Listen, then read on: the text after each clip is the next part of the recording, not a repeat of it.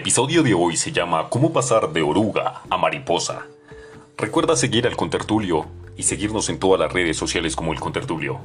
Recuerda que si nos puedes patrocinar o si nos puedes apoyar en nuestro podcast es muy valioso. Tu aporte es grande, ya que podemos seguir dando a conocer nuestros podcasts y de esta manera ir creciendo poco a poco. Así es que su apoyo es muy valioso. Sin más preámbulos, comencemos. Había una vez una oruga que vivía al pie de un gran árbol del parque, mordisqueando las hojas que encontraba en su camino, sin prestar atención a lo que pasaba a su alrededor. Pero un día descubrió que algo lleno de colores volaba en lo alto de ese árbol. Quedó deslumbrada. Qué hermosos azules, rojos y naranjas tenía esa mariposa. ¡Oh, mariposa! ¡Qué hermosa eres! ¡Qué colores tan vistosos tienes! ¡Y con qué gracia vuelas! Por favor, enséñame a volar como tú. La mariposa la miró y le dijo, Sé paciente, pequeña criatura, algún día, algún día lo vas a lograr.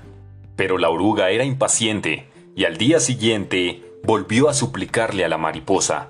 Le dijo, Por favor, mariposa, enséñame a volar como tú. Y la mariposa le contestó, sé paciente y algún día lo harás.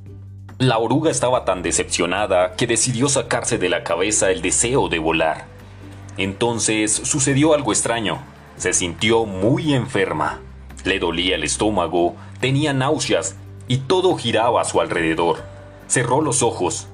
Estaba paralizada. Pensó que estaba muriendo.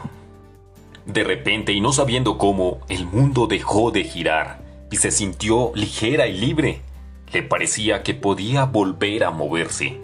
Y al hacerlo, se dio cuenta que estaba arriba del árbol. Estaba feliz. A la distancia, pudo oír un ligero murmullo. Escuchó una voz pequeña que decía, Por favor, enséñame a volar como tú. Y ella respondió, igual como le respondió aquella mariposa esa vez, Paciencia, ya lo harás. Ya lo harás, respondió. Solo entonces se dio cuenta que se había convertido en mariposa. Así como debe cumplirse la metamorfosis de la oruga para convertirse en mariposa, también en nuestra vida hay este momento. Hay momentos en que debemos ser pacientes y esperar los tiempos que no son los nuestros. Muchas veces con dolor, como le sucedió a nuestra amiguita la oruga, debemos seguir afrontando la vida a veces estamos por obstáculos tan fuertes, estamos pasando cosas tan difíciles en la vida porque sé que muchas personas pasan por momentos muy difíciles en algunas etapas de su vida. Y tienen que ser pacientes y tener fe de que las cosas van a cambiar tarde o temprano. Que si te esfuerzas, de que si eres paciente, perseveras, insistes en conseguir eso que te propones, lo puedes conseguir.